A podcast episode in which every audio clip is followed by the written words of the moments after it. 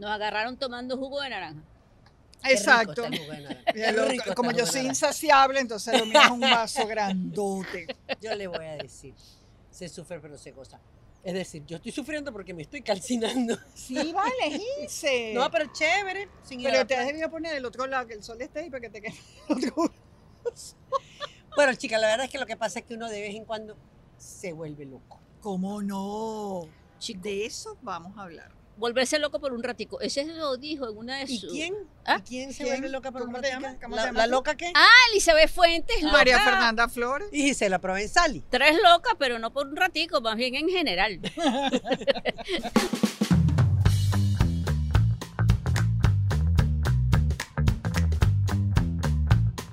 ¿Qué mujeres tan ociosas? Ustedes saben que eso de volverse loco por un ratico eh, lo escribió Alfredo Bryce Echenique, que es uno de mis escritores Ay, más queridos, en, en una novela que se las recomiendo, por favor, y esto no es papel y lápiz, donde la vean, búsquenla. La vida exagerada de Martín Ah, Romaña. Y él siempre decía, porque tiene un, un problema, un rollo con un amor y una cosa, y él decía que a él le encantaría volverse loco por un ratico. Y yo leí eso y dije, ay, pero verdad que es sabroso volverse loco por un ratico, porque te justifica cualquier locura, cualquier barbaridad. Tú dices, bueno, me volví loca un ratico. Entonces, María Fernanda, por ejemplo, ¿por qué te vuelves loca tú por un ratote? Pero se me pasó. No, no, no, yo sí. Yo, vamos, a, vamos a acusarnos las unas a las otras. ok. María Fernanda, ustedes no le pueden dar un apartamento en medio mal... Mal puesto. Mal puesto. Porque, Yo, por ¿qué ejemplo, hace María Fernanda? Lo remodelo. lo remodela. Pero Todo- es una cosa loca. es que- Mira, yo acabo de ir para casa mi hermano, tan bello, en Bogotá, que él vive allá porque me fui a sacar la visa, que por cierto me la dieron. Pasé. Y entonces, bueno, yo le dije, ah, bueno, Guiller, pero de repente, tú sabes. Pero no saben cómo se lo puse de bello. Y además a locha, no es que yo gasto tampoco.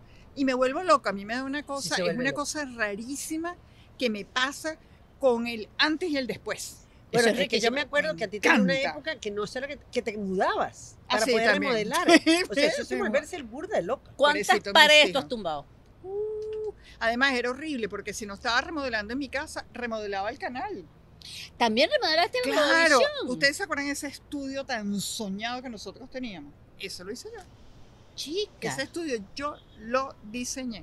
¿Ves? Que si tienes con qué volverte loca. Pero ella Las se vuelve loca remodelaciones tam- en- Ajá.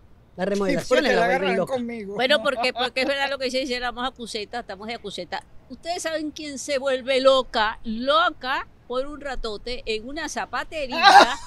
Esta que está aquí. También en María Ah, Fernanda. A mí una vez Es estábamos en. San Sebastián, estábamos viendo una película malísima y dijimos, vámonos a comprar zapatos. Ay, sí, digo yo, pero yo juraba que era un decir. No. Hacía bajar la zapatería completa, se medía de todo y entonces a lo mejor compraba una sandalia. Yo a la cuarta zapatería dije, la voy a ahorcar, pero es que no llego, no llego. Pero eso en ese mismo es viaje. madurado, es va, madurado. En ese mismo viaje, yo me volví loca por un ratico. Era verano, Festival de San Sebastián, contigo. comprando. Y a mí se me, me volví loca. O sea, ¿por qué? Porque yo veo en una vitrina un abrigo de zorro. Señores, yo vivo en Venezuela, Caracas, Venezuela. Viajo, pero tampoco, ya yo tenía un abrigo invierno. No, no, me he comprado en pleno verano un abrigo de zorro que me costó una fortuna y no sé por qué lo compré, porque lo quería, porque quería el zorro, porque era como un peluche, pero de mujer Y te adulta. ocupaba media maleta. Y me ocupó media maleta y después meterlo en mi casa sin que mi marido lo viera. Era lo más El complicado. pobre se enteró, fue como hace como tres años. No, y después tratando que no se te muriera. Ah, no, pero eso fue Ah, otra cosa. porque los abrigos se mueren. Los abrigos Los se mueren. Los abrigos se mueren. Bueno, Elizabeth se vuelve loca de otras formas. Y se volvió tan loca que, ¿qué fue lo que te pasó? Bueno, esto sí es, es mitad vergüenza también. Esto es un, es- yo ahorita, ahorita, Ah, no. ahorita, yo entiendo, yo no entiendo por qué yo hice eso. Ocurre que por una situación X, que, que es muy larga de contar, pero tiene que ver con un varón, a mí se me quemó la casa, el apartamento, cogió candela, pero así como infierno en la torre, que yo veía, yo lloraba, a mí pasa bajar. Total, el apartamento se incendia. Ajá. Pero ¿qué ocurre? Que yo, antes de que se incendiara el apartamento, yo había hecho una cita con un famosísimo eh, eh, Cirujano. cirujano plástico porque yo me quería hacer los ojos y el cuello, que es la gran operación que uno se debe hacer siempre. Entonces se me quema la casa, me quedo yo sin casa. Mi mamá decía, mi mamá decía, Elizabeth se quedó con la única pantaletica que tenía puesta. Lo que no sabes es que como que no la cargabas pues. Cosa que. cosa que es verdad, cosa que es verdad. Me quedé sin nada, sin ropa, sin pasaporte. La mitad Hasta de la- yo le di ropa mía, imagínese Sí, usted la, la pelazonga. Gisela me regaló la cama. El colchón. Así. que se quemó Bueno, todo. Se todo, todo, todo. Bueno, nada, voy Desastre, de verdad que fue un desastre. y me he hecho la cirugía. Hasta el cirujano me dijo, ¿tú estás segura? Le dije, sí, No, no, ella siguió el día siguiente con el. a los dos días. Exacto. Entonces, Qué loca. me, ha- hago esa operación. Yo no le quería decir nada a mi hija. Mi hija se entera, por supuesto, yo no sé por dónde, me llama. ¿Qué fue lo que pasó? Y yo le digo, mi amor, no puedo hablar porque es que me hicieron, me hicieron la cirugía en el cuello. Eso es mentira, tú no te has hecho ninguna cirugía, es que se te quemó la cara. Dime, La casa. la cara. Ah, la Se cara. te quemó no la cara. dime la Ah, bueno, y yo, aquella niña furiosa cuando le conté que no, que sí me había hecho la cirugía, pero ¿cómo- ¿qué se le ocurre? Se te quema la casa hoy y a los dos días te haces una cirugía. Entonces yo decía, y además que necesitas dinero, yo decía, pero bueno, ni que yo fuera albañil. ¿Qué voy a hacer yo? O sea, ¿Qué voy a hacer yo? Claro. No, que necesitas no, bueno, dinero, pero, pero, sí que con lo que me, psicológicamente no era apropiado con lo que me cuesta la cirugía. con lo que me cuesta la cirugía, imagínate tus mis argumentos, loca. Con lo que me cuesta la cirugía no hago ni un closet. No, que tremendo argumento. Bueno, me fui a vivir tan bella Valentina Quintero, que es un sol de persona, me alojó en su casa. Ahí estuve como un mes pasando, mientras arreglaba en mi casa y pasando yo el, el bueno, porque uno queda todo El morado, uno queda todo morado. Y entonces, ah, bueno, y mi hija me decía, ¿y al perro? ¿Qué le pasó a mi perrito? Ella me había dejado el perrito, le digo, no, mi amor, ese perro se murió hace dos años. ¡Eso es mentira! se quemó. Y yo decía, se murió hace dos años, pero a mí me daba lástima decírselo. Ay, Mira, por cierto, se murió el perro. Me daba Mira, lástima. Entonces, ¿sabes me- lo que me- ya para cerrar. Giselita? Entonces, ella, para castigarme, es loquita también, me dice: ¿Tú sabes lo que voy a hacer? Tan bella. Te voy a mandar dos maletas de ropa bien cara, porque a ti te encanta una rebaja. Ay, qué loquera. Toda la familia está cucú.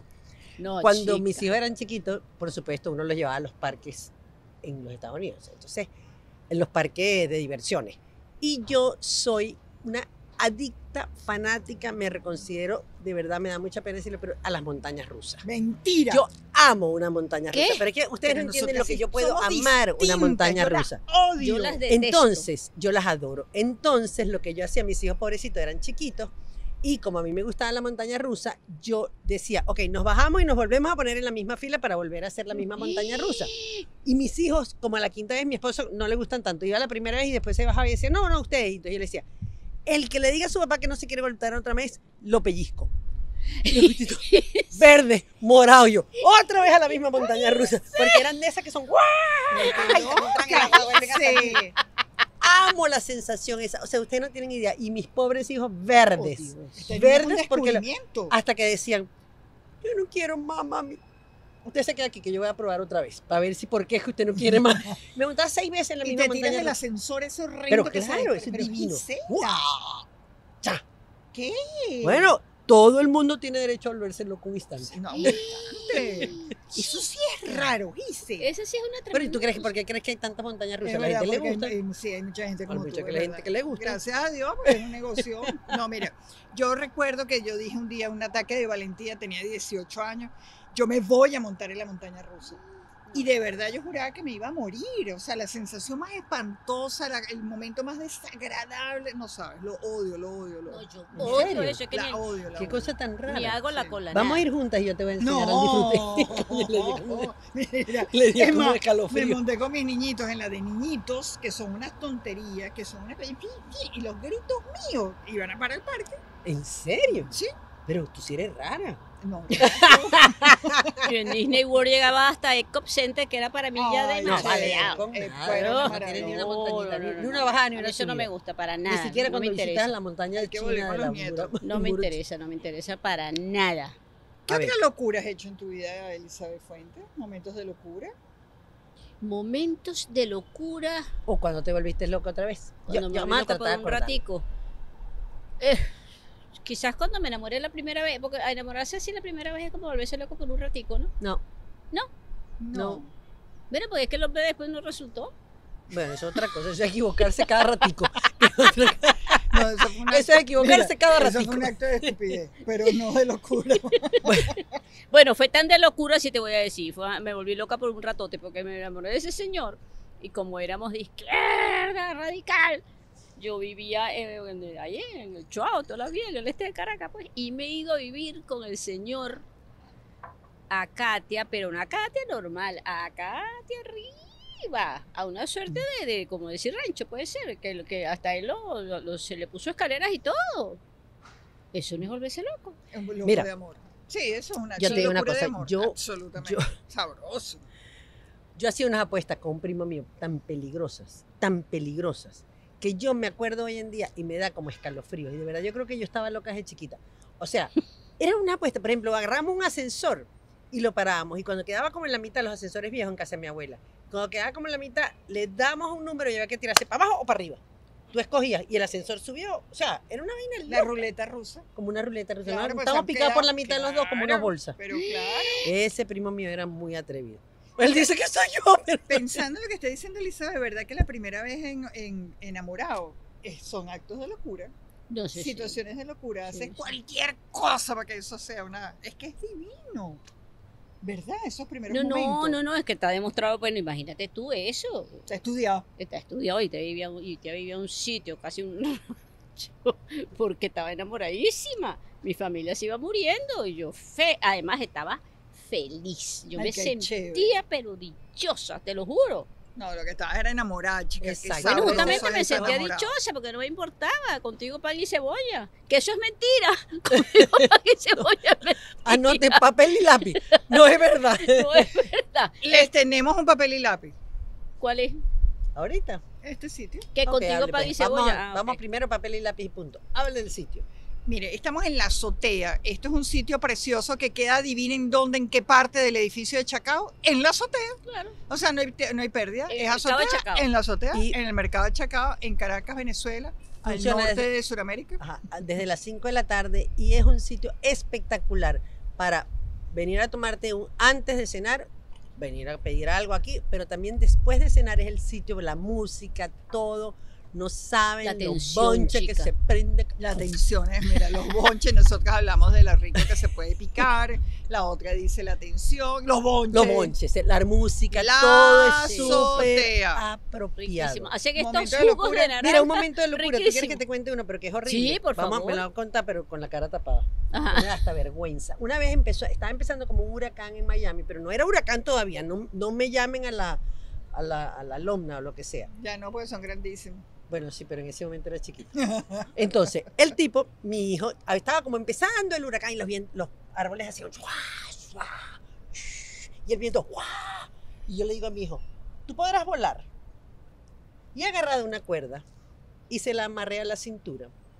Y amarré la cuerda. y lo zum- Vamos, tú puedes. Y sé, ¡Oh! ¡Lagarto, te amo! Entonces, pobre lagarto. Ese es el mayor, el cual. No, el, del, el chiquito que me cae mejor. entonces lo Yo la, zumbaba. amarra- yo la amarraba y, y con una amiga, hasta que nos descubrió Héctor, le decíamos, zúmbate para arriba, zúmbate para arriba, para ver si el viento lo hacía volar. Y él se zumbaba feliz. Sí.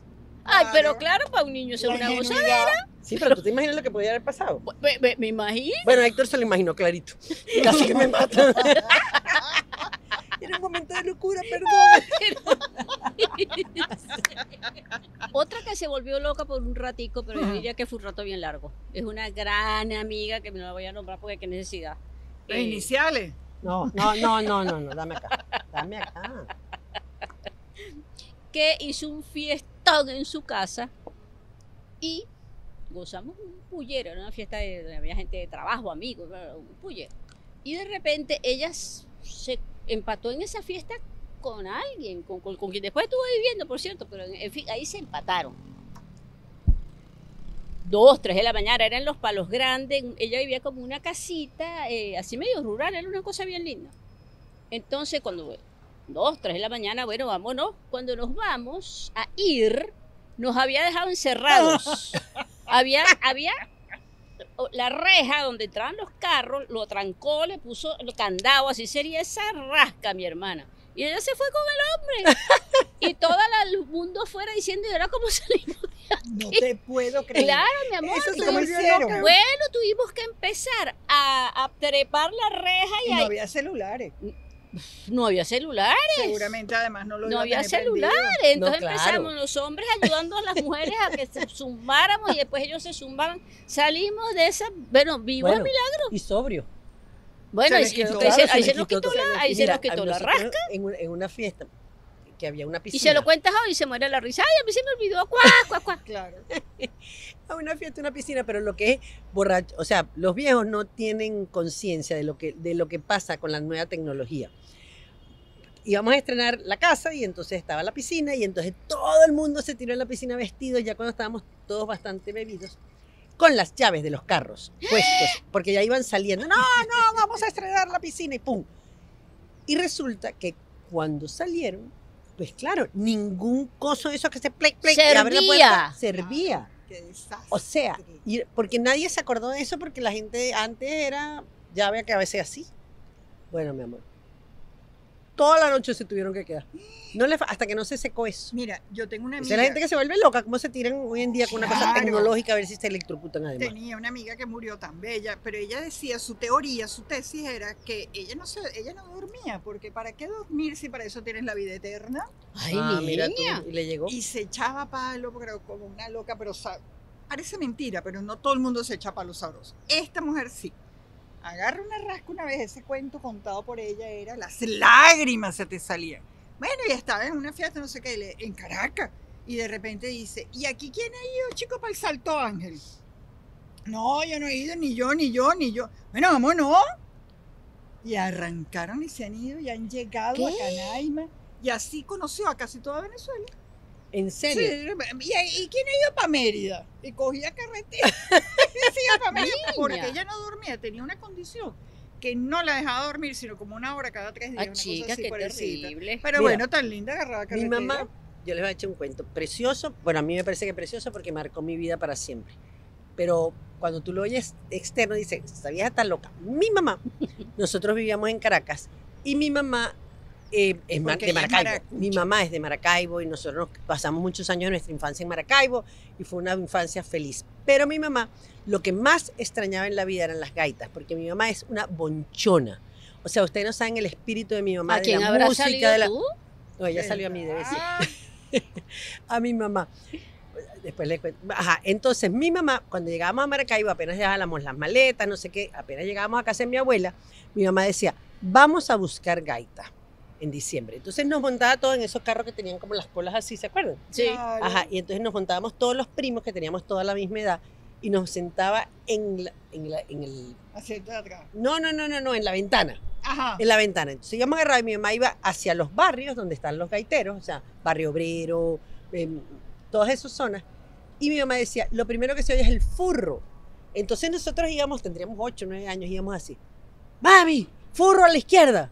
Ay, mentira. Ay, ese cuento es. Hacia adelante, mami, hacia adelante. Íbamos todos guiando a mi mamá, que era la única loca que iba manejando porque nadie quería ir con ella, que le daban pena. Y mi mamá cuando llegamos se bajaba con los cinco muchachos, tocaba la puerta y decía, aquí ya hay gaita.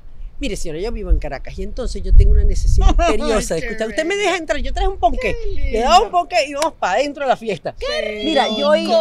Cardenales el éxito empezando, Barrio Obrero. No, o sea, chica, ve, mi mamá se volvió loca un ratito. Qué cuentazo ese cuento es tan bello. Mi mamá una eso todas las navidades. Todas, o sea, ¿cómo tú no vas a creer que si yo oigo un furro no salgo tuqui, tuqui? Pero claro. Pero, claro, con razón tú eres tan musical, por decir algo. Al menos baila. Música. Ay, todo Bueno, lo baila. Un que desastre. Ah, mi otra locura, las mesas.